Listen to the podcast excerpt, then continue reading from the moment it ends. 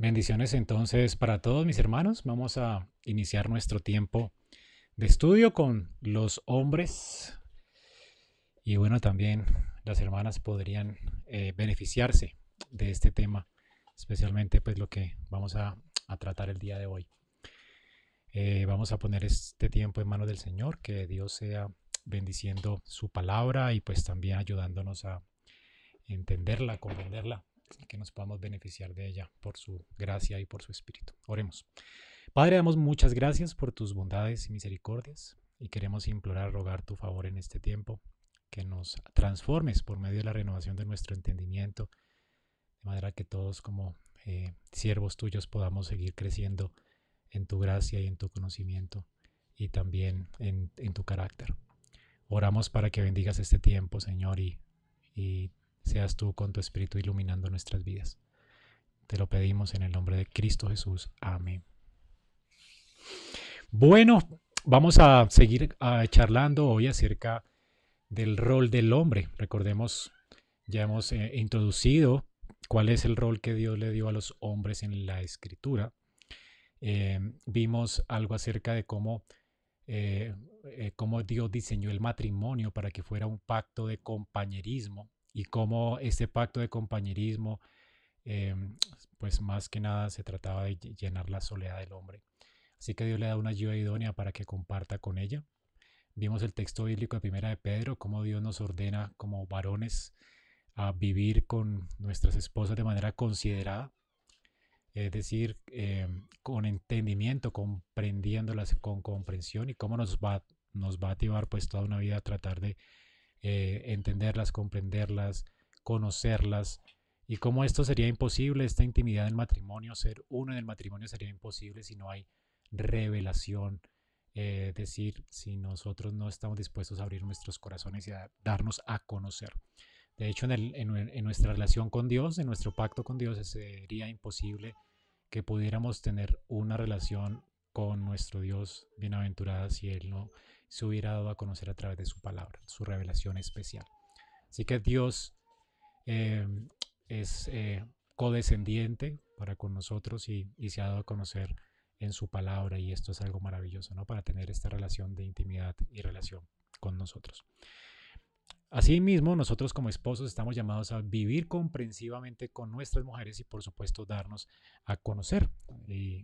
Y esto involucra pues tener o esforzarnos tener eh, esta disposición de abrir nuestros corazones a ellas y aprendimos, por lo menos dejamos una tarea para iniciar este proceso de, abrir nuestros corazones, de dar la oportunidad para que haya este diálogo eh, dentro del hogar. Mm, y espero que haya ayudado un poco, espero que lo sigan haciendo y vamos a considerar algunas otras formas en que lo pudiéramos hacer, cómo podemos ahondar más en nuestra relación con nuestras esposas. En esta tarde también vamos a hablar sobre esto, sobre la comunicación, como eh, la comunicación es de, importante dentro de la vida cristiana y de hecho la escritura nos anima a usar eh, de manera efectiva nuestros labios, nuestra lengua. Eh, la escritura nos llama a comunicarnos. De hecho, la misma comisión que nos, em, que nos mandó el Señor Jesucristo de ir por todo el mundo y anunciar el Evangelio, nos llama a comunicar el Evangelio.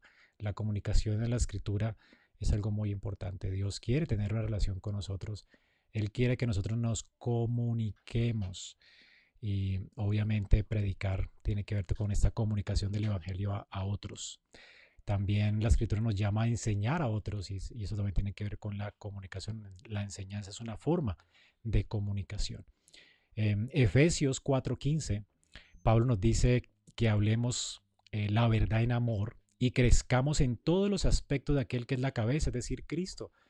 Eh, hablar la verdad en amor tiene que ver con la comunicación, así que la comunicación es importante. La forma en que nos comunicamos también es importante, por supuesto. Debemos comunicarnos en amor, debemos hablar unos a otros la verdad en amor.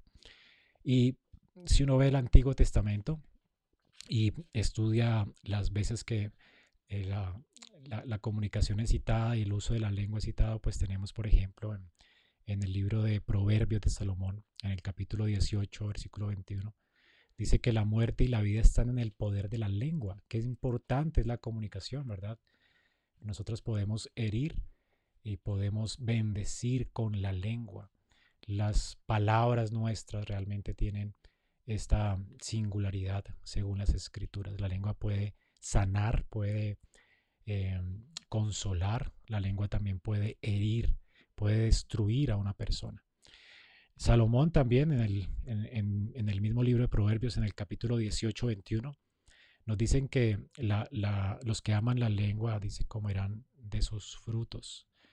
O sea que si nosotros realmente honramos lo que decimos con nuestra lengua, vamos a ver los resultados de, lo que hablamos.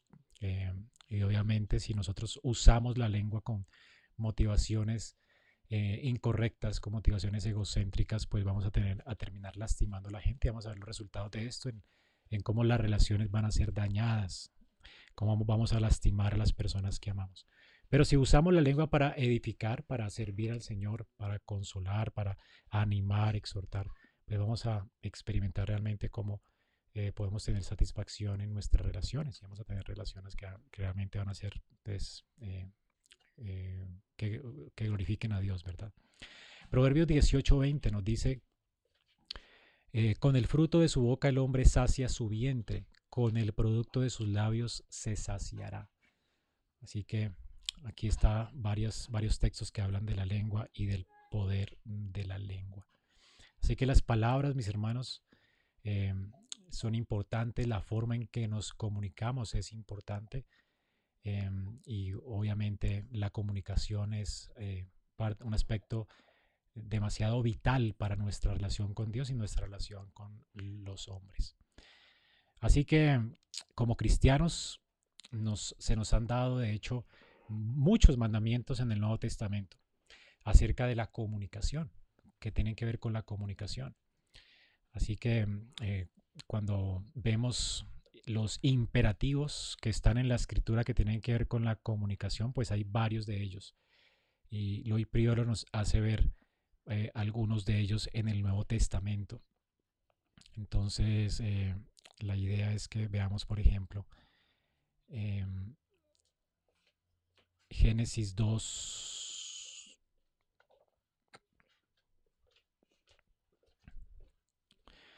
Dice, por tanto, el hombre dejará a su padre y a su madre, se unirá a su mujer y serán una sola carne. Y estaban ambos desnudos, el hombre y la mujer, y no se avergonzaban. Bueno, aquí tenemos el principio que vimos al comienzo de, nuestra, eh, de nuestros cursos, de este curso para los hombres. Vimos cómo la desnudez de Adán y Eva no se, no se refiere principalmente a que les faltaba ropa, sino que ellos tenían en su comunicación una apertura y una franqueza. Ellos podían disfrutar del uno del otro y obviamente no estaba el estorbo del pecado en sus vidas. Así que el propósito de Dios desde el comienzo es que los esposos y las esposas eh, gradualmente estén desnudos y sin vergüenza y aún ahora, después de que el Señor nos ha redimido, la idea es que lo podamos cultivar en nuestra relación con nuestro cónyuge. Em, así que es necesario que nos eh, animemos a revelarnos el uno al otro, a desnudar nuestro corazón el uno al otro.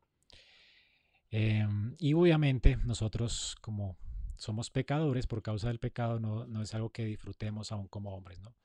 No disfrutamos especialmente cuando llegamos muy cansados del trabajo a nuestro hogar, no es algo que disfrutemos de venir y comunicarnos y hablar de nuestros asuntos y de las cosas que sucedieron en el día con nuestras esposas. Así que no es algo fácil para nosotros como pecadores. Pero mm, para nosotros la comunicación eh, es, o sea, debería ser pues como un medio para lograr el fin de poder unirnos con nuestras mujeres. Eh, para una mujer, una mujer funciona muy diferente. La esposa piensa que, o para, una mujer la comunicación realmente es algo muy vital. Para ellos la comunicación es un medio en sí mismo. Y a, y a, veces obviamente nosotros no entendemos eso y ellas necesitan comunicarse. Y a veces nosotros somos muy eh, torpes en la forma en que tratamos con nuestras esposas y, no entendemos realmente que ellas necesitan hacerlo, ellas necesitan hablar, eh, hablar de sus sentimientos, de sus cosas, ¿verdad? Y, y, o también ellas quieren escucharnos acerca de cómo nos fue en el día, no que seamos ambiguos ni que seamos generales, sino que podamos compartir con ellas nuestras cargas laborales, las cargas que tenemos en el día, pero a veces no disfrutamos de esto. Así que, y, más si tenemos un, trabajo donde estamos eh, agotados y llegamos a la casa y no disfrutamos de, este, de esta conversación y de estas charlas y, lo que tenemos que entender como esposos es que esto es una responsabilidad. Tenemos la responsabilidad de comunicarnos con nuestras mujeres, de vivir comprensivos, comprensivamente con ellas. Y, eso es una responsabilidad bíblica. Sea que lo disfrutemos o no, tenemos que obedecerlo. Entonces la idea es que podamos practicar con nuestras esposas la comunicación bíblica y en esa medida en que lo hagamos, pues vamos a aprender más a disfrutar de esos momentos de comunicación con nuestras esposas. Entonces la idea es que animarlos, ¿verdad? Hacer las preguntas que comenzamos a hacer y, considerar o cómo la, la, escritura nos llama a buscar no nuestros propios intereses, sino a interesarnos más por las personas que están a nuestro lado. Eh, eso es parte de, de, nuestra tarea, ¿verdad? Tener un interés especial por las esposas. Esto es amor, de hecho. Vamos a ver una lista de, eh, eh, interesante de sugerencias con algunos temas de interés em, que pudiéramos charlar con nuestras mujeres. usted llega de trabajar y además de las preguntas que ya hicimos, bueno, ¿y qué más hablo con ella? Bueno, las, las mujeres y, y, los hombres pueden disfrutar de muchos temas que tienen en común. Si somos creyentes, por lo menos si tenemos un hogar cristiano, eh, a la esposa le va a encantar que tú hables con ella acerca de doctrina bíblica.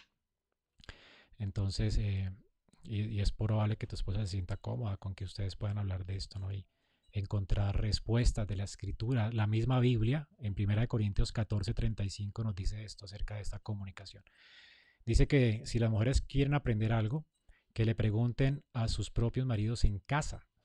Que esto es realmente es un ánimo para que los maridos eh, sepan responder bíblicamente a las eh, inquietudes de sus esposas en su hogar. Así que es una de las cosas que usted puede hablar con su mujer, eh, cosas doctrinales. Y si usted no tiene tanto conocimiento bíblico como su esposa, pues realmente necesita tener y esforzarse para tener más conocimiento y poder realmente aclarar sus inquietudes y hablar de cosas teológicas con ella. Así que puede esforzarse y tomar tiempo para preguntar a los pastores, para hacer cursitos de teología, estudiar en academia y prepararse, no solamente por el amor, por amor a su esposa, pero también a sus hijos, ¿no? Usted es el sacerdote de la familia.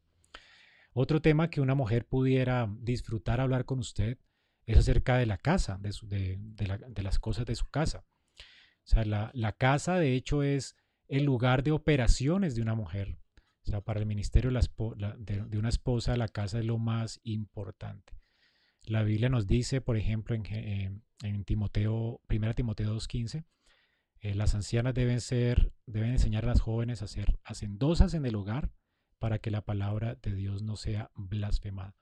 Eso de hacendosas en el hogar es eh, hogareñas, es decir, que, estén, que sean administradoras de sus propios hogares. Así que el lugar de, de operaciones de una mujer es su casa, su hogar. Ella va a ser la madre de tus hijos y obviamente tu ayuda idónea en, en la casa. Así que la casa es donde ella va a ofrecer hospitalidad a las personas, donde ofrece hospitalidad a sus amigos, donde prepara comida, eh, donde, bueno, donde ella llena las necesidades de otros. Ese es su lugar de operaciones. Así que la condición y apariencia de tu casa es probablemente más importante para ella de lo que tú mismo te imaginas. Así como, eh, como el, el, ambiente en la, que, en la que nosotros laboramos, eso afecta realmente nuestra salud laboral. Asimismo, usted puede procurar hablar con su esposa de ese ambiente del hogar, ¿no? Usted puede influenciar positivamente, ayudar a su esposa a tener un buen lugar donde ella pueda desarrollar sus tareas efectivamente. Entonces, hable con ella sobre, sobre, su, sobre el hogar. Hable también sobre los hijos, eh, cómo instruirlos. La Biblia nos habla acerca de que el papá y la mamá son responsables de la crianza de sus hijos, aunque el padre siempre es citado en la Biblia como el que lleva la responsabilidad de criar a los hijos en la amonestación del Señor. La mujer obviamente la ayuda para esto y ella es la que eh, está siguiendo pues como las instrucciones del hombre y obviamente eso implica que usted necesita charlar con su esposa de cómo van a hacer para criar a sus hijos. Así que usted debe establecer como administrador de la familia, dar instrucción eh, y, buscar la forma en que usted puede invertirse en sus hijos junto con su esposa. Entonces usted necesita hablar de, sus hijos con ella, de sus fuerzas, de las debilidades que tienen ellos, de los deseos que tienen sus hijos, de su responsabilidad, de su instrucción, cuáles son las opciones que ustedes van a tomar para disciplinarles. Hablen de esto, discutan de esto para que se pongan de acuerdo en cómo criar a sus hijos y esto realmente eh, va a ser muy interesante para una mujer que su esposo se interese también eh, cómo, juntos van a, a, lograr criar a sus hijos y buscar consejo en el Señor y ayuda en Él. Hable también de su propio trabajo. Las actividades nuestras que son muy rutinarias, ah, no nos gusta mucho compartirlas cuando llegamos a la casa, ya, pero realmente eh, el Señor nos dio mujeres que son nuestras ayudas idóneas. Ella no va a cumplir bien su papel si usted no está dispuesto a abrir su corazón aún en las cosas que usted hace, que está enfrentando, las presiones que enfrenta en su trabajo. Entonces, cuando eh, llega de su trabajo, aunque sea la última cosa que usted quiera hacer en la vida, ¿verdad? Eh, pues posiblemente lo que puede hacer es eh, comer algo y, luego hablar, porque la mujer necesita escucharle para poder cumplir bien su función de ayuda idónea. O sea, ella no va a poder ministrarle a usted, servirle a usted de manera efectiva si usted no está dispuesto a hablar con ella de su trabajo. Así que es bueno que usted pueda acordar sus cargas. Mm, entonces, la idea es que pueda buscar el momento para hacerlo y hablar eh, hablar de, estas cargas con, su esposa para ella es bueno. Eh, también puede hablar con ella acerca de su propia familia. Recuerde que la familia de nuestras mujeres es su segunda, nuestra segunda familia. Así que habla acerca de sus padres, habla acerca de cómo puede orar por ellos. Las familias eh, de nuestras esposas pues son en, en, la Biblia eran algo muy importante. Recuerden cómo Isaac y Rebeca, eh, para Isaac y Rebeca, la, familia de sus hijos, pues era importante. Así que hablen acerca de estas cosas con ellas, para que ustedes puedan tener, vivir comprensivamente con sus esposas. Hablen también de sus amigos, de la gente que está influenciando a su mujer.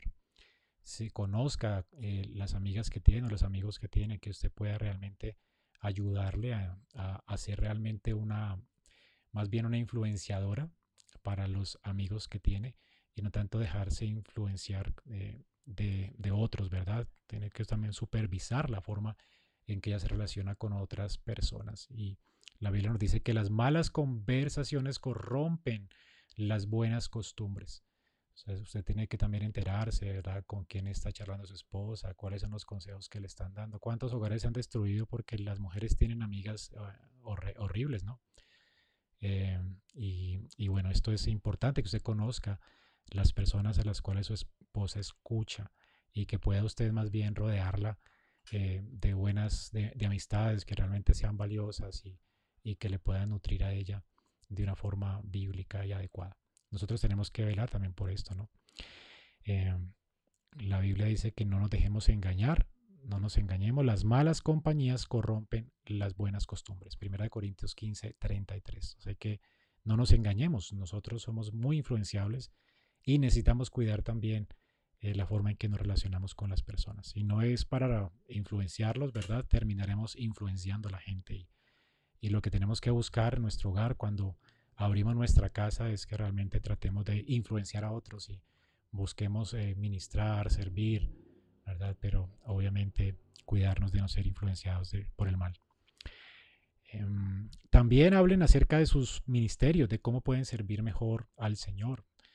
Eh, las esposas nuestras también tienen un llamado de Dios, una forma en que ellas pueden ser usadas por Dios para servir a las personas que están alrededor de ellas, en la iglesia, en su familia. Hablen con ella de cómo pueden hacer mejor su trabajo, cómo pueden glorificar mejor a Dios con los dones que Dios les ha dado. Y ayúdenles, por supuesto, inviertan lo que tienen que invertir, esfuerzos, lo que tienen que invertir, trabajo, dinero, para que ellas puedan ser mejores en las cosas que hacen y puedan bendecir a los demás con las habilidades que Dios les ha dado. Igual ellas van a ser responsables de, lo que Dios les ha dado y ustedes tienen que velar para que ellas también sirvan al Señor en el ministerio. eh, servir a Dios en el ministerio va a traer gratificación eterna, de hecho. Así que procure que la, esposa que tienes y obviamente ya em, ella está cumpliendo fielmente con sus responsabilidades domésticas bíblicas. Eh, debemos tener cuidado como esposos de no privarla de servir al Señor en el ministerio. Recuerden que ella va a ser recompensada eternamente si hace esto, ¿no? Las metas de ellas también son importantes. Hable de las metas que ellas tienen para el futuro. Probablemente también lo involucren a usted, involucre también a, sus hijos. Entonces, hable acerca de, estas cosas con ellas también. Hablen de maneras específicas, eh, cómo pueden ser mejores eh, padres, cómo usted puede ser mejor esposo para ella. Y, bueno, la idea es que usted pueda también crecer con el consejo de ellas. Ellas es tu ayuda idónea y, hablen acerca de las cosas que eh, les molesta, eh, acerca de las cosas que están eh, experimentando en sus vidas. Entonces, como, les dije hace ocho días, el asunto no se acaba solamente en, las preguntas que tenemos que hacerles para aprender a, vivir comprensivamente con ellas, sino realmente tocar muchos temas y, tener buenas conversaciones con nuestras esposas para aprender a conocerlas, para aprender a conocer lo que sienten, sueñan, piensan y desean, creen, de manera que podamos eh, ser eh, buenos pastores eh, según Cristo. Así que esto es importante. Por supuesto, entonces vemos que la comunicación es algo que como hombres no estamos muy dados. No todos estamos muy dados porque, bueno, hay hombres que son muy buenos comunicadores. Pero por lo menos a mí me, cuesta bastante abrir mi corazón y hablar de estas cosas con mi esposa. Ahora, por supuesto, hay lugar para la prudencia dentro de mis dentro de las cosas que yo puedo comunicarle a mi esposa, ¿no? Hay, eh, eh, según el trabajo que usted tenga, por ejemplo, yo como pastor no puedo contarle un secreto de confesión de un hermano a mi esposa, una carga que tengo con relación a un hermano de la iglesia, esto es, debo llevarlo a Dios. Ella no tiene que darse cuenta de los problemas de la iglesia, ella no es la pastora.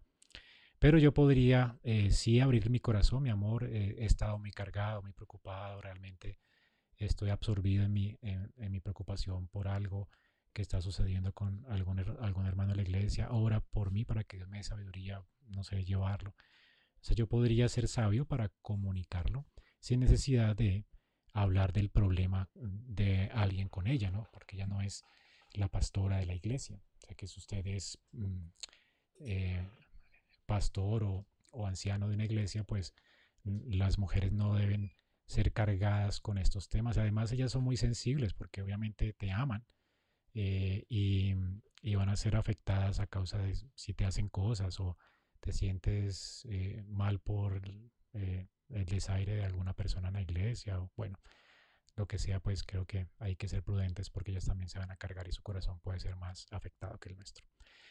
Entonces también debemos de aprender a, contarle las cosas, ¿verdad? Sin llegar a caer en el chisme en, el hogar. Em, por supuesto, la comunicación, como ven, es muy importante y vamos a hablar un poquito de la comunicación. ¿Cómo comunicarnos efectivamente, efectivamente en el hogar? ¿Cómo cumplir esta responsabilidad bíblica? Em, por supuesto, la, comunicación va a ser una tarea que nos va a llevar años a aprender a, causa de que por el pecado no somos muy diestros para, para comunicarnos. Vamos a ver algunas lecciones claves para aprender a, comunicarnos en, nuestros hogares. la idea es que podamos ser mejores eh, en nuestra comunicación, mejorar en este aspecto que, en la cual todos tenemos falencias. Entonces espero que les ayude. Ahora, la idea es que podamos em, aprender a hacerlo y vamos a ver varias lecciones para comunicarnos mejor. Lo primero que debemos hacer es que, eh, a ver, ser, un comunicador eficaz, dice Priolo, no es solamente una responsabilidad bíblica, sino una habilidad que toma tiempo desarrollar. Entre más practiquemos las verdades que vamos a aprender, dice que más eh, competentes vamos a ser para usarlas eficazmente. Entonces vamos a aprender la primera de las lecciones. Santiago 3.8 nos dice, ningún hombre puede domar la lengua. Cuando a veces nosotros tenemos discusiones con nuestras esposas, por lo general nosotros no sabemos dominar la lengua y no tenemos esta, como, como nos resulta tan familiar la relación, no tenemos dominio propio o, no queremos más bien tener dominio propio para domar la lengua. Y el punto es que es, es un don del Espíritu, pero también podemos hacerlo, ¿no? Eh, podemos domar la lengua y hablar amablemente a nuestro cónyuge. Pero es importante entender que para hacerlo, primero debe cambiar, por supuesto, nuestro corazón por la gracia de Dios.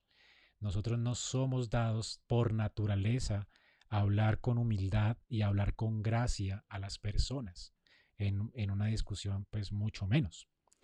Nosotros siempre estamos intencionalmente queriendo herir a la otra persona, eh, hablando con orgullo, hablando sin gracia.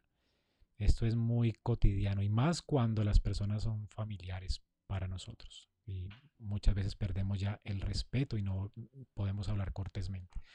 Imaginen ustedes un escenario donde usted está eh, discutiendo, discutiendo con, con alguien y de repente comienzas a hablar sarcásticamente o hablar de una forma insultante. ¿ok? Eh, ustedes están, bueno, hay muchas de las peleas que yo a veces tengo, eh, no solamente con, con, las, con, las, personas, cuando, cuando me, como que las cosas se me salen de mi agenda y yo me enojo por causa de que yo quiero que sucedan así y no puedo, entonces a mí me exaspera y me enojo. Entonces, eh, comienzo a tratar descortésmente a las personas. Ahora, lo, interesante de esto es que eh, si usted se ha fijado en sus propias actitudes, si usted está de manera acalorada, no sé si ha visto esto en su propia vida, pero es más fácil verlo en los demás. Usted ve a alguien discutiendo, cuando de repente usted llega en medio de la discusión y a usted lo, lo ven y dicen, hola, ¿cómo estás? ¿Cómo te ha ido? Y lo saludan amablemente. ¿Sí, ha pasado, ¿Sí le ha pasado? ¿O le ha pasado a usted que está hablando acaloradamente y de repente llega una persona extraña y usted cambia la actitud inmediatamente y entonces habla de una forma amable y amigable? ¿Sí le ha pasado? Bueno, esto es una muestra de que realmente podemos controlarnos. Solo que no queremos porque las personas nos parecen familiares. Así que no queremos ser corteses porque queremos herir cuando se nos ha salido las cosas de, la, de, la, de nuestra agenda, cuando no tenemos el control de un evento. Eh, realmente no es que perdamos el control, sino, que no queremos controlarnos porque queremos herir y ofender a causa de que se ha metido con nuestra comodidad. Y esto es lo que hacemos, ¿verdad? Pronunciamos palabras horribles tal vez y, y no podemos ser amables en nuestras conversaciones.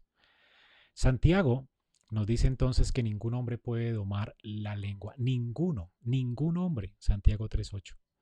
Así que la lengua realmente es un, eh, obviamente es un músculo que no tiene eh, mente propia, ¿verdad?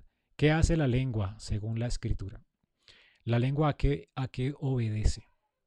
Y si notan, la Biblia habla mucho de la lengua, tiene mucho que, que decir sobre ella. Especialmente dice que de la abundancia del corazón habla la boca. En Mateo 15, 8 dice, este pueblo de labios me honra, mas su corazón está lejos de mí. Uno puede honrar a Dios eh, con la lengua, pero el corazón está lejos. O sea que la lengua y el corazón siempre están conectados. Proverbios 15, 2 dice que la lengua de los labios adornará la sabiduría mas la boca de los necios hablará sandeces. Así que la lengua tiene que ver con el corazón, está ligada al corazón. El corazón del justo piensa para responder, mas la boca de los impíos derrama cosas malas. La, lengua es presentada aquí como una jarra que derrama las cosas que internamente están dentro del corazón humano. Así que era la lengua eh, es, es, como aquellas cosas, aquella jarra que derrama cosas, desparrama cosas que están dentro del corazón. La lengua de los sabios destila conocimiento. Si alguien es sabio en su corazón, él destila conocimiento. De la abundancia del corazón habla la boca. entonces, eh, esto es importante entenderlo. Es una analogía importante. Cómo la lengua es comparada con un recipiente que derrama líquido, un líquido que está contenido en el corazón nuestro. Lo que haya en un recipiente es lo que se derrama de esa jarra. Entonces, si usted tiene una jarra agua y voltea la jarra, va a salir agua. Si usted tiene allí cafecito, va a salir cafecito. Si usted tiene allí vino, lo que sea, o gasolina, va a derramar gasolina. Cualquier líquido que esté dentro de esa jarra es lo que se derrama de esa jarra. Es lo que dice el Señor en Mateo 12:34. De la abundancia del corazón habla la boca. Así que cómo usted puede conocer el corazón de una persona por lo que habla por las cosas que salen de su boca. Es la mejor manera de conocer el corazón de alguien. El hombre malo dice, del mal tesoro de su corazón saca cosas malas, dice el Señor. El hombre bueno del buen tesoro de su corazón saca cosas buenas. Esto es una lección muy buena en, de la comunicación bíblica. No podemos esperar hablar cosas buenas si nuestro corazón es malo. No podemos hablar cosas malas si el corazón nuestro es bueno. Jesús entonces dice en Mateo 12:34, ¿cómo ustedes pueden hablar lo bueno siendo malos? Es imposible. Todo lo que va a salir de nuestra boca es eh, impiedad. Así que la única manera de poder domar la lengua o derramar cosas eh, con gracia, hablar con gracia, es un cambio de corazón. De hecho, necesitamos en primer lugar la obra regeneradora del Espíritu Santo. Y en segundo lugar, necesitamos la obra santificadora constantemente del Espíritu Santo. Y solamente así podemos nosotros ser renovados en nuestro corazón y podemos hablar de una forma cortés y con gracia. Así que no es posible realmente um, eh, domar nuestra lengua si no somos nacidos de nuevo y si no estamos siendo cada día renovados por la gracia del Espíritu de Dios. ¿Cómo nacemos de nuevo? Si usted me está escuchando y no es cristiano, la única forma es entregando a, a Cristo su vida. Jesucristo murió en una cruz por nuestros pecados. Él vivió una vida perfecta para que todo aquel que crea en Él no se pierda y tenga vida eterna. Usted necesita confiar en Cristo y es la confianza en Él lo que lo pone bien en su relación con Dios. Es, la, es la obra de Cristo lo que nos une a Dios de nuevo, lo que nos eh, justifica delante de Dios. Así que usted necesita realmente arrepentirse de sus pecados y confesarlos. Así que esta es la primera lección de la comunicación. Si queremos mejorar en nuestra comunicación, usted necesita un corazón regenerado y necesita exponerse a los medios de gracia, decir a la palabra de Dios, a la oración, a la predicación de la escritura, para renovar su corazón, limpiar su corazón, es la forma en que Cristo nos limpia, para poder hablar lo bueno, lo justo, eh, lo que pensamos, ¿verdad? Pensar lo bueno, lo justo, lo buen nombre, en la medida en que renovamos nuestra mente por la palabra. Y solo así usted va a poder hablar su lengua, con, eh, abrir su boca y, y usar su lengua para hablar cortésmente, para domar la lengua, para hablar como conviene a santos. No podemos hacerlo si no somos nacidos de nuevo. Vamos a herir con nuestra lengua, lo más natural del mundo. Ningún hombre puede domar la lengua, solamente aquellos que son nacidos de nuevo y que obviamente son nuevas criaturas y que son ayudados por la gracia de Dios. Esa es la primera lección. La segunda lección es que nuestras palabras no son suficientes. Otra lección importante de la comunicación bíblica tiene que ver con eh, la forma en la que hablamos.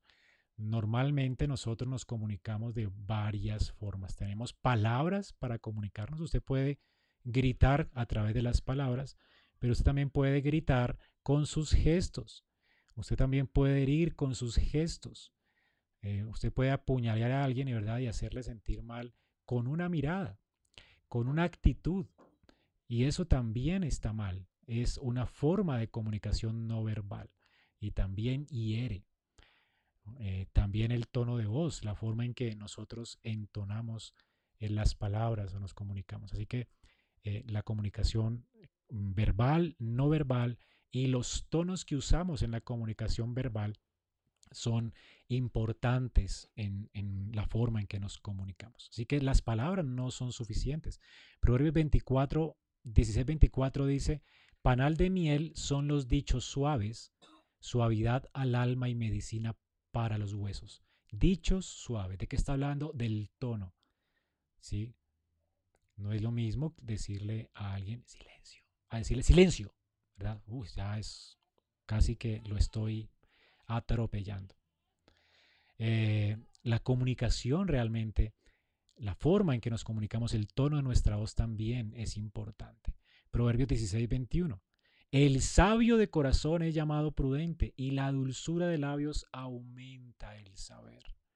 Entonces aquí está hablando del tono de voz. Y Hechos 12, 17.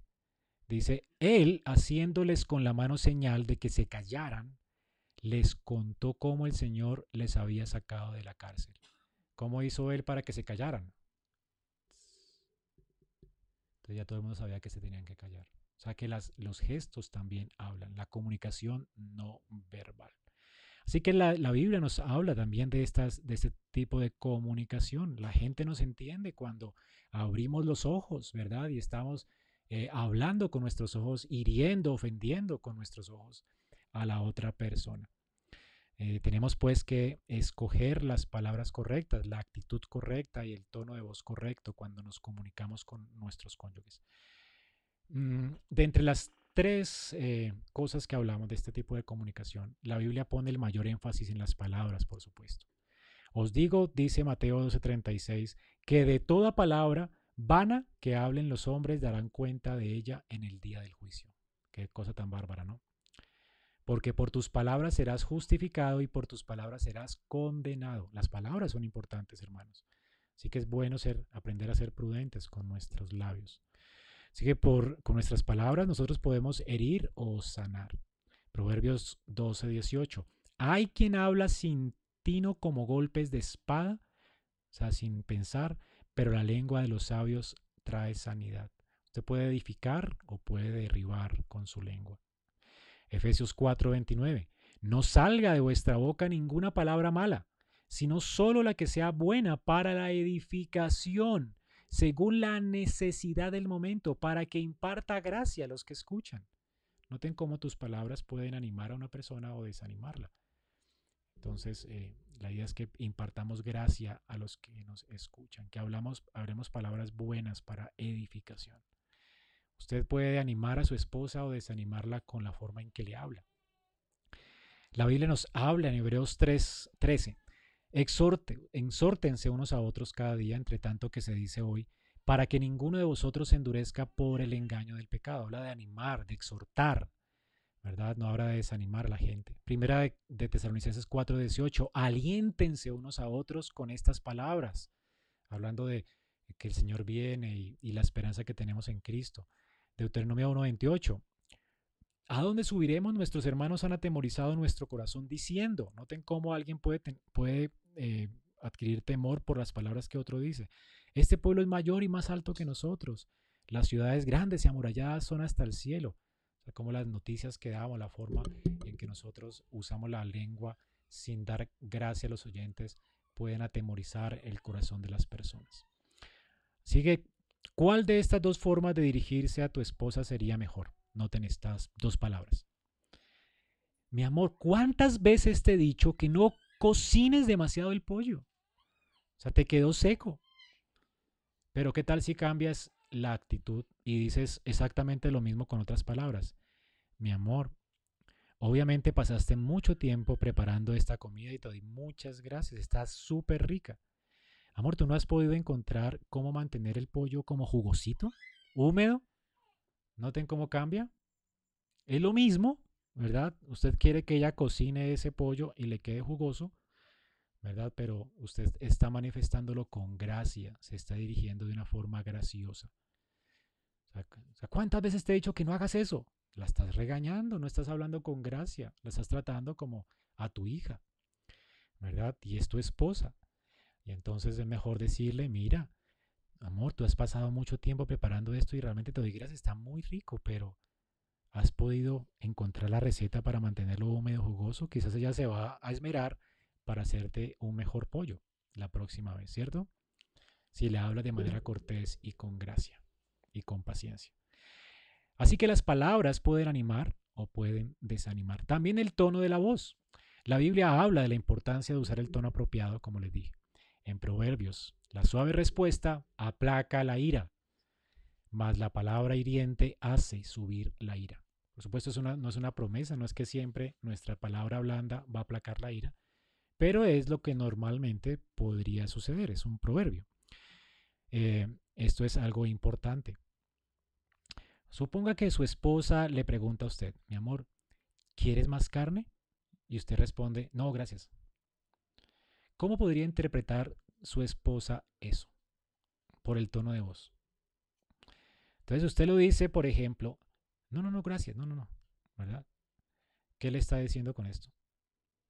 Sea, la carne está buena, perdón, no, verdad, ¿usted qué le está diciendo? La carne está horrible, realmente me quieres, no es que me atraganté comiéndomela. Pero usted le está diciendo esto sin decirlo, solamente diciendo, no, no, no, gracias, no quiero más. Pero ¿qué tal si usted le dice, uy, no, no, no, gracias, o sea, es, quedé satisfecho, estaba rica, ¿verdad? Y lo hiciste demasiado bueno y quisiera comer más, pero ya no, no puedo. Entonces hay un tono, ¿verdad? Con el que usted puede ofender a su esposa, herirla, o un tono en el que le puede dar gracia con su actitud. Así que hay muchas malas actitudes con la inflexión de la voz. Eh, uno puede comunicar con la, la manera en que habla, respeto, enojo, odio, dureza, superioridad, orgullo, arrogancia, miedo, ansiedades, todo eso, ¿no? Dureza. Usted sabe hacer esto, indiferencia. Entonces el tono de la voz puede comunicar actitudes correctas también. Usted con el tono de la voz puede, puede eh, declarar amor, aprobación, compasión, perdón, paciencia, sumisión, eh, humildad, gentileza. La forma en que usted usa el tono de la voz también importa.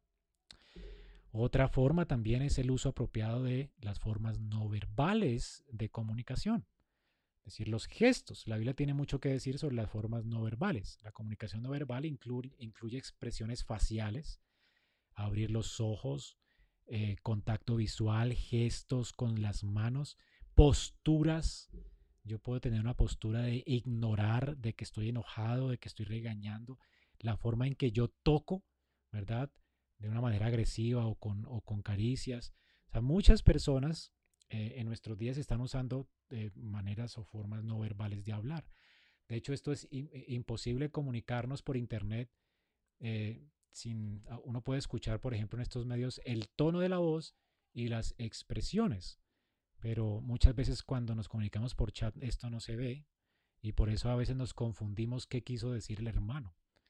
¿verdad? Aunque tratamos, hay gente que no sabe usar las mayúsculas y uno piensa que le está gritando o algo así, pero no, no, no es que esté gritando, porque no sabemos usar las redes sociales y a veces no hablamos eh, con cortesía y, no cumplimos eh, la, la, etiqueta la gente ni sabe de esto, ¿no?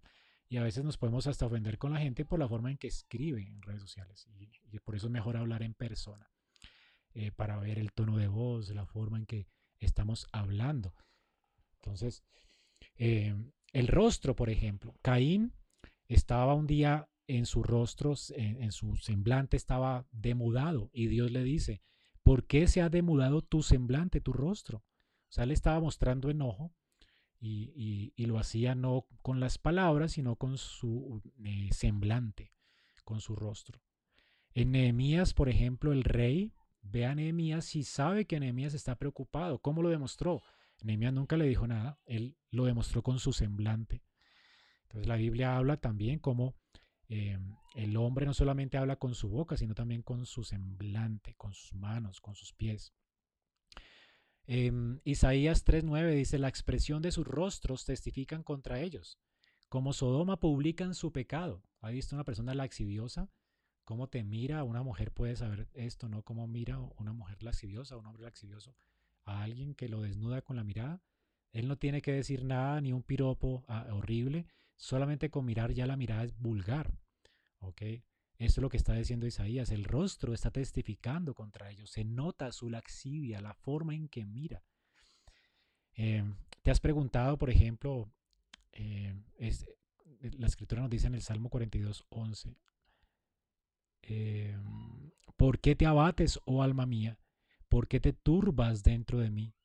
Que el, alma de él estaba turbada. ¿Y cómo se notó esto, verdad? Por el semblante de su corazón. Así que eh, la, idea dice que la escritura también que el corazón alegre hermosea el rostro. O sea, se, nota cuando alguien tiene un semblante, eh, está allí, ¿verdad? Y no sonríe y está allí enclaustrado. Así que trata de comunicar también. Eh, el semblante es muy importante, la forma en que está nuestro corazón, eso mismo manifestamos con nuestras, nuestros gestos. Ahora, eh, no ser considerado con la forma en que nos dirigimos a nuestro cónyuge em, realmente también es pecado. No solamente la forma en que hablamos, también las actitudes que tenemos con nuestros cuerpos. el lenguaje no verbal importa. Así que la Biblia nos habla de, ser decorosos en la forma en que nos comportamos. En Job 6:28 Job dice, ahora pues, si ustedes quieren, miradme y ved si digo mentira delante de vosotros. aquí está Job acordándole, acordándole a sus amigos que lo miren a los ojos. Cuando nosotros estamos hablando con nuestras esposas y no las estamos mirando a los ojos y no le damos valor o peso a sus palabras y seguimos en el celular o en el internet, estamos diciéndole con esto que no nos importa para nada lo que ella está diciendo, que ya no nos importan para nada. Entonces, cuando nuestras esposas se dirijan a nosotros, debe ser un hábito nuestro, ¿verdad? Parar de hacer lo que estamos haciendo, mirarla a los ojos y escucharla, ¿verdad? Mirarla directamente a los ojos y escuchar atentamente. Esto es parte de la comunicación no verbal. Le estamos dando importancia a ellas, estamos amándolas. Es como Juan que se reclinaba al pecho de Jesús, indicando con esto el increíble amor que tenía por él, ¿verdad?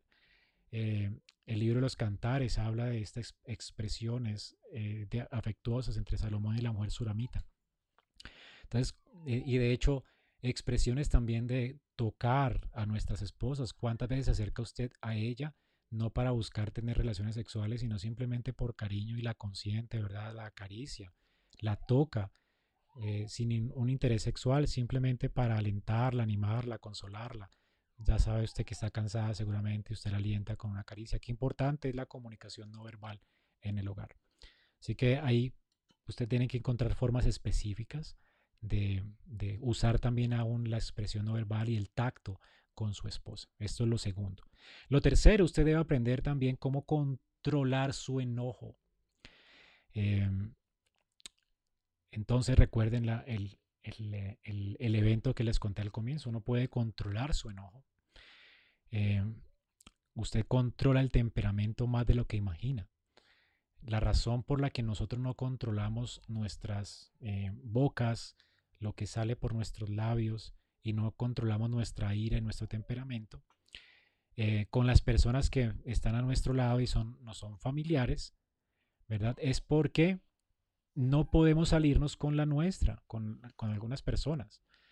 Con nuestras esposas tal vez podemos salirnos con la nuestra, ¿verdad? Y con la gente de nuestra familia inmediata y por eso ignoramos, por eso eh, eh, hacemos malos gestos con nuestras manos, insultamos con nuestras bocas, somos descorteses en la forma en que nos comunicamos, porque nos salimos con la nuestra. Pero cuando hay gente que no conocemos, nos portamos cortésmente aunque estemos muy enojados por dentro. O sea que sí podemos controlarnos. Eh, Priolo dice que nada puede estropear más nuestra habilidad para comunicarnos eficazmente con nuestras esposas o con cualquier persona que el enojo pecaminoso. Desde luego, sabemos que no, no siempre que nos enojamos es pecado, pero hay un tipo de enojo que es pecaminoso. La Biblia dice, airaos, pero no pequéis. Podemos airarnos, pero podemos airarnos y llegar a pecar. O sea que el airarnos no es pecado, uno puede airarse. ¿okay? Eh, cuando el enojo no es pecaminoso cuando realmente vemos que Dios está siendo ofendido. No puede enojarse, de hecho es legítimo hacerlo. Cuando Jesús se enojó porque el nombre del Padre estaba siendo blasfemado por los judíos a causa de que estaban convirtiendo la casa de Dios en una cueva de ladrones. Eso es un enojo santo, ¿verdad? Pero cuando es un enojo injustificado, un enojo injusto, ¿verdad? Cuando eh, estamos explotando a causa de, que algo se salió de control y estaban atentando contra nuestra agenda o contra nosotros mismos. Eh, ira pecaminosa. Hay dos extremos del enojo pecaminoso, dos extremos grandes, ¿verdad? Uno puede explotar inmediatamente y herir y ofender, o uno puede guardarse el enojo para luego explotar. Se han escuchado esto como la olla a presión, ¿verdad? Que está guardando, guardando hasta que explota. ¿Ok? Entonces hay dos formas en que nosotros podemos eh, expresar pecaminosamente el enojo.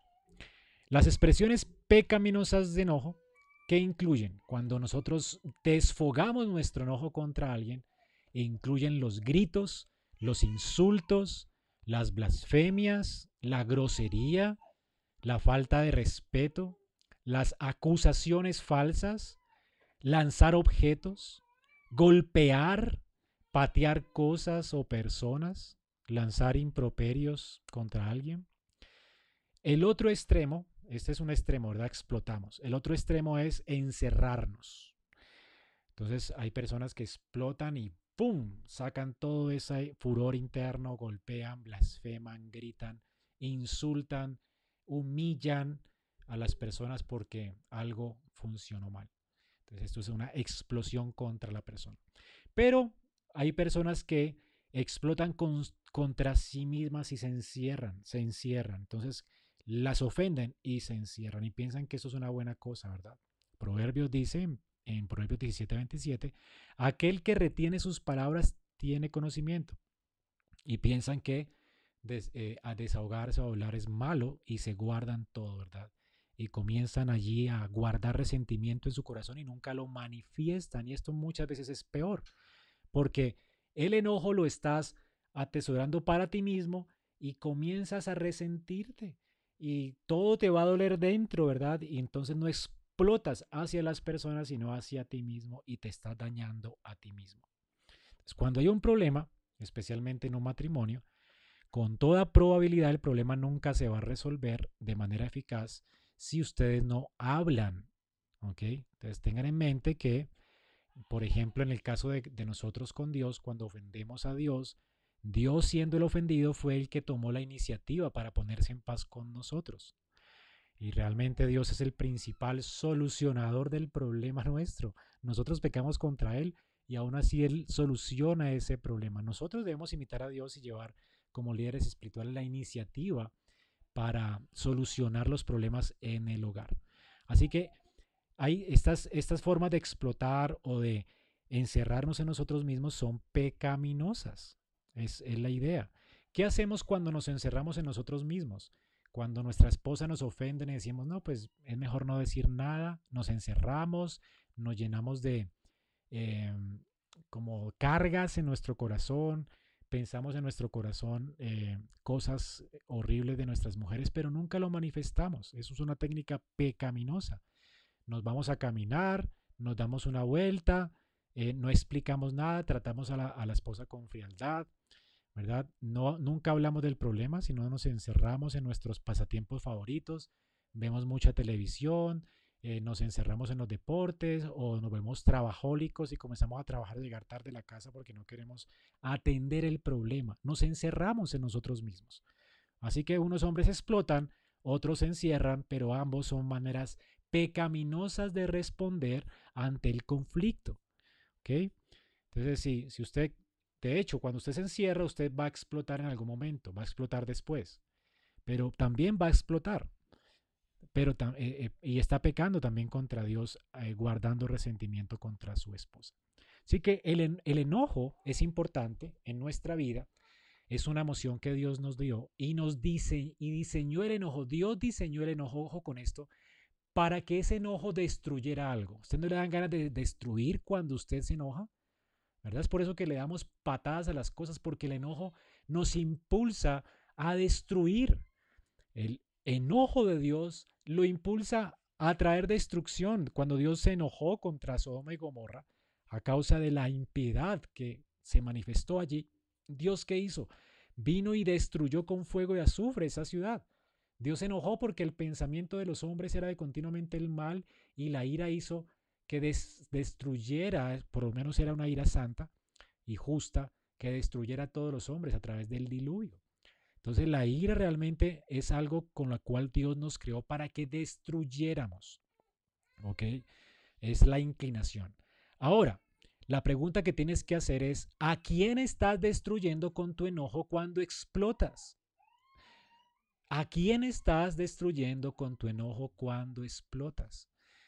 Ahora, ¿estoy destruyendo a la persona con la que estoy descargando mi enojo? Esto no puede ser, ¿verdad? No somos jueces de esas personas. Así que no podemos hacer esto. La, Biblia dice que no demos, eh, no demos lugar a la ira porque eh, realmente Dios es nuestro vengador. Así que debemos dejar que Dios haga eso. Nosotros no somos y no somos puestos por jueces. Entonces, o te está destruyendo a ti mismo cuando te guardas eso para ti. Y eso también está mal, ¿verdad? Porque no, el enojo realmente no tiene que, no tiene que ser contra ti, ¿verdad? O, cuando explotas contra ti mismo o cuando explotas contra otra persona. No puedes destruir ni a la otra persona ni a ti mismo.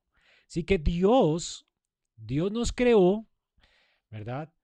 Con, este, con esta capacidad de, que nos airemos y destruyamos algo. Pero Él no quiere de ninguna manera que te destruyas a ti mismo, ni quiere que destruyas a las personas con las que estás enojadas. No quiere que destruyas a tu prójimo, a tu esposa. ¿A quién Dios quiere que tú destruyas?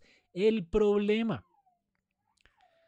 Entonces, usa tu enojo para destruir el problema. Ahora, ¿cómo puedes tú destruir el problema con tu enojo?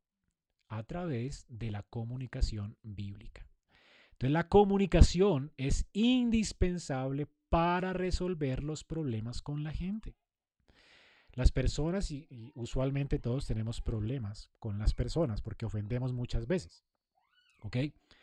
Y es la razón por la cual la comunicación es tan necesaria para resolver esos problemas. Y es la razón por la que las personas se enojan habitualmente, encuentran imposible controlar su temperamento, hasta que aprenden a comunicarse bíblicamente. Cuando tú vas a aprender a no pecar contra tu prójimo, a explotar, contra él, cuando aprendas a comunicarte. Entonces la clave para resolver nuestras actitudes de enojo pecaminosas hacia nuestro prójimo, cuando ofendemos, gritamos, tratamos de apachurar a los demás, eh, el, remedio es aprender a comunicarnos por la gracia de Dios. La clave es la comunicación bíblica. Así que, primero, como se ha dado cuenta, usted debe dirigir el enojo hacia el problema. En lugar de lanzar entonces dardos contra su esposa, que te hizo enojar, ¿verdad? Eh, estallando contra ella, en lugar de tragarte tú mismo el enojo, y quedarte callado, dirige el dardo de tu enojo contra el problema real. Esta es lo importante. Soluciona el problema, lo que acaba de ocurrir. Bajo el control del Espíritu Santo. Ora a Dios, ¿verdad? Y suelta tu enojo contra el pecado, contra el problema que está estropeando la relación entre ustedes dos. Y esto es lo que la Biblia nos llama a hacer para ponerlo en un lenguaje bíblico. Primera de Pedro 4:11 dice que hablemos conforme a la palabra de Dios.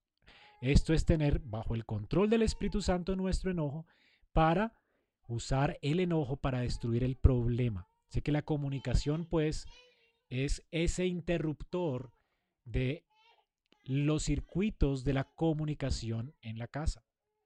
La comunicación, la comunicación si nos comunicamos bien para solucionar el problema y no damos rienda suelta a nuestro enojo, realmente vamos a tener una mejor relación. Esto es muy importante.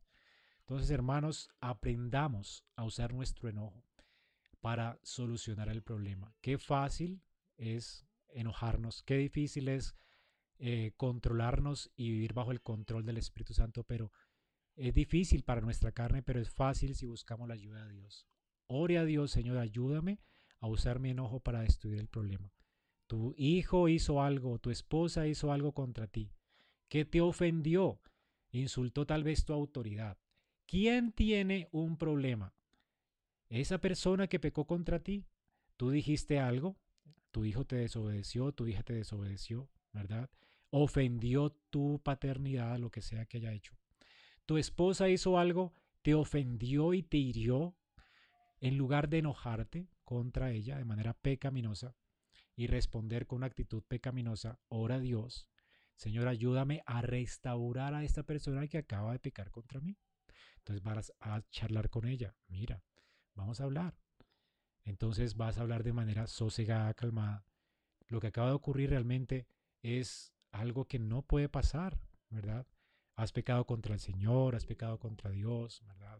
Y, esto, y esto, y esto. Si, por ejemplo, muchas veces pasa que salimos tarde a la iglesia y tal vez nosotros nos enojamos, ¿verdad? Y ya, y, esto es algo pecaminoso, actuamos pecaminosamente con nuestras palabras y después tenemos que arrepentirnos. Eh, en esos momentos, ¿por qué no podemos fijarnos, bueno, cómo puedo ayudar a la otra persona para que salgamos más rápido? Y hablamos calmadamente, mira, estamos realmente ofendiendo a Dios, eh, no honrando la iglesia, no honrando a las personas, cuando las hacemos esperar.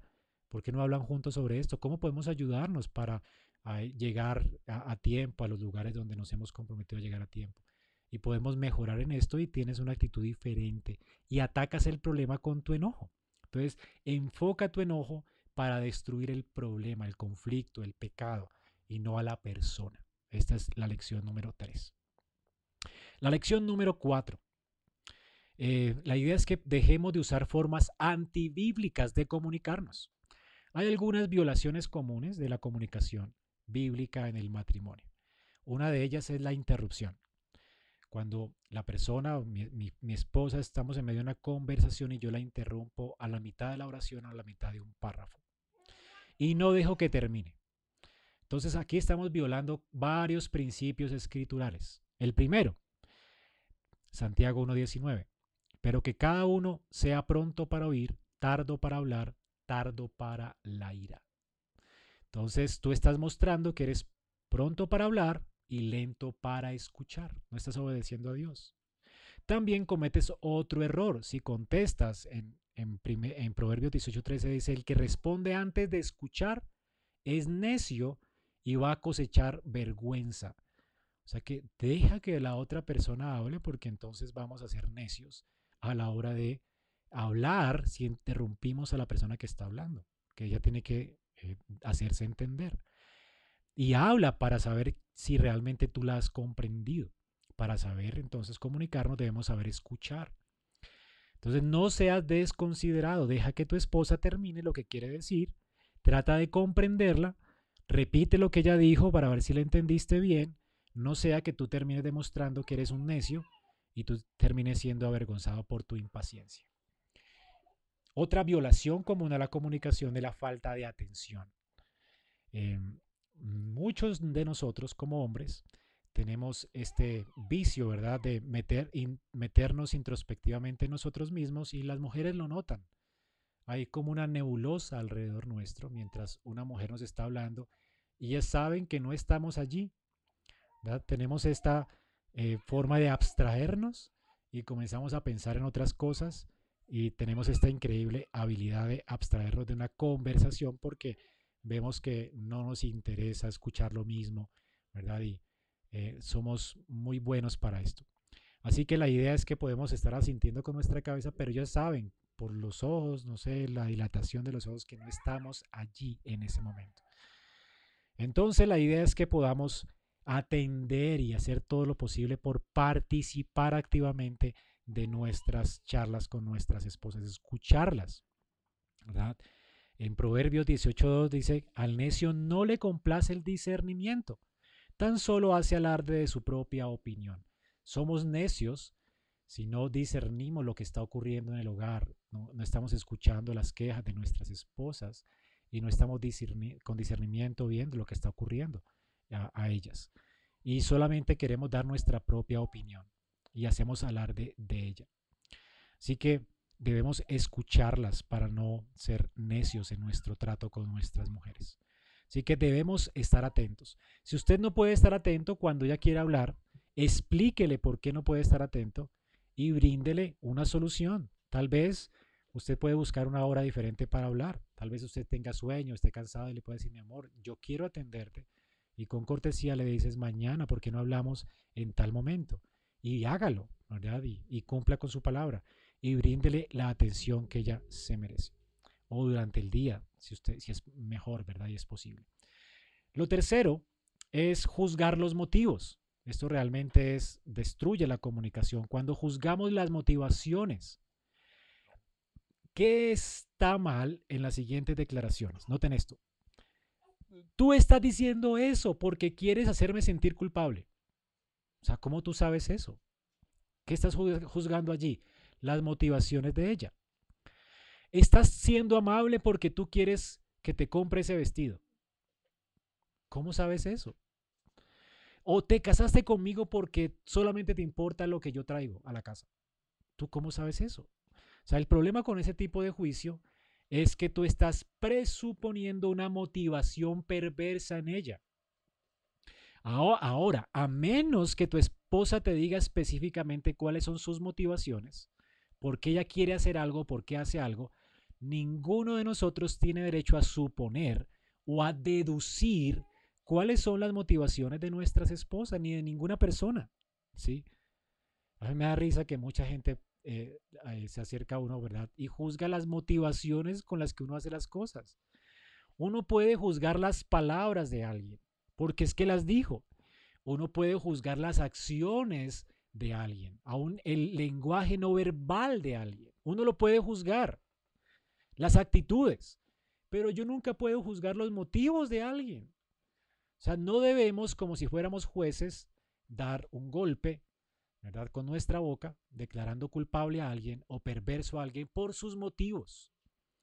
Primera de Corintios 4:5 dice, no juzguéis antes de tiempo, hablando de las motivaciones, sino que esperen hasta que el Señor venga, el cual sacará a la luz las cosas ocultas y también pondrá de manifiesto los designios de los corazones, y entonces cada uno recibirá su alabanza de parte de Dios. Yo no puedo juzgar el ministerio de alguien por las actitudes, no puedo juzgar los motivos con los cuales alguien está sirviendo a Dios. No puedo juzgar eso. Así que Dios va a sacar a su tiempo las motivaciones de cada uno, pero yo no puedo juzgar eso. Yo puedo juzgar el pecado, puedo juzgar las palabras, pero no eh, las cosas que están dentro del corazón de alguien. Si sospechamos de los motivos de alguien o de nuestras esposas, podemos pedirle a ellas que se juzguen a sí mismas y te digan si verdaderamente cuáles son sus motivos. Tú le podrías decir, mi amor, ¿qué te está motivando a decirme esto? Si ella admite tener un motivo perverso, entonces tú puedes discutir con ella lo que está mal con eso para que ella lo cambie con la gracia de Dios y pueden orar juntos al respecto. Sin embargo, si ella te dice que sus motivos son correctos, entonces créele. Primera de Corintios 13:7 dice, el amor todo lo cree. El amor todo lo, soporta. El amor espera lo mejor. Tú necesitas creerle. El amor, ¿verdad? Es el, amor en ausencia de evidencia real. Siempre interpreta los hechos de los demás lo mejor posible. Esto es lo que hace el amor. Interpretar lo mejor posible la, los hechos y las acciones de las personas. Esto es amar. ¿Cuánto nos hace falta, verdad, amarnos en el matrimonio y aún en las relaciones entre nosotros? Cuarto, no comunicarnos voluntariamente. Esta es una dificultad muy común para los hombres casados. ¿verdad? Que somos muy pasivos, no somos tan activos en el proceso de comunicación, somos renuentes a comunicarnos. Nosotros nos falta voluntad para comunicarnos y eso también es pecado. Así que eso es una responsabilidad que tenemos. Roguemos a Dios que nos dé la voluntad también para hacer una sola carne con nuestras mujeres. Y la idea es que podamos realmente estar dispuestos a comunicarnos voluntariamente, que lo queramos hacer, que Dios ponga a nosotros el querer como el hacer y hagámoslo. Eh, también las generalizaciones indiscriminadas son pecaminosas y destruyen la comunicación. Está mal decir las siguientes cosas. Tú nunca me escuchas. Tú siempre estás insatisfecha con todas las cosas que hago. ¿Sí? Las únicas veces que eres amable conmigo es cuando tú quieres algo. Tú eres la peor administradora que jamás he conocido. Bueno, además de ser esto muy grosero y falta de amor con tu esposa, estas declaraciones son muy deshonestas. De hecho, son mentiras. Efesios 4:25 nos dice que dejemos de lado la falsedad. Y dice, hablen verdad cada cual con su prójimo, porque somos miembros los unos de los otros. O sea que es muy seguro que esto es muy falso. Tu esposa es la prójimo más cerca que tú tienes. Y, de hecho es miembro de tu cuerpo. O sea, cada vez que tú dices siempre, nunca o únicamente haces esto, o sea, estás juzgándola a ella, ¿verdad? como una persona tan mala, usas un lenguaje inadecuado. Si crees que hay una falta pecaminosa que, en la cual ella regularmente cae, porque ella no lo hace seguramente todo el tiempo, usa las frases que sean graciosas, usa frases con gracia. Mi amor, estás teniendo una tendencia observo que hay un patrón, últimamente tienes un patrón que es extraño. O habitualmente veo que estás lidiando con esta lucha espiritual. Son términos diferentes. No estás diciendo siempre, no estás mintiendo, estás pastoreándola. Así que usa términos para guiarla. O sea, que discutan sobre la frecuencia del... o sea, cuando usted dice siempre o siempre haces esto, usted va a desbordar la comunicación para que ella se defienda y diga, ¿verdad? Pero ¿cuándo? Eh, y, la idea es que la frecuencia de la, de, la frecuencia va a ser el punto central y no el pecado. Entonces, si tú quieres tratar con algo pecaminoso, un patrón pecaminoso de tu esposa, pues no uses este tipo de palabras mentirosas y descorteses, porque eso no es cierto. Lo otro que también estorba la comunicación en sexto lugar es transferir la culpa. Él literalmente es el truco más viejo de la Biblia. La mujer que tú me diste por compañera tomó del árbol y me dio de él. Ella tiene la culpa. Entonces siempre debemos asumir nosotros el 100% de la responsabilidad en cualquier problema. Usted lleve la carga de toda la culpa y el 100% de la carga. Así que la siempre en lugar de echarse la culpa uno al otro, eh, comience usted como cabeza a coloque su cabeza en la guillotina y échese 100% la responsabilidad usted. O sea, eh, dile amor, tú piensas que yo soy el culpable, ¿verdad? Y yo pienso que tú lo eres. Pero ¿por qué no me dices exactamente lo que yo he hecho mal? Y cuando lo haga ella, entonces eh, escúchela y arrepiéntase y pida perdón. Y cuando pida perdón, pida perdón específicamente por lo que ella le está diciendo que hizo usted mal, cómo pecó contra ella y contra Dios.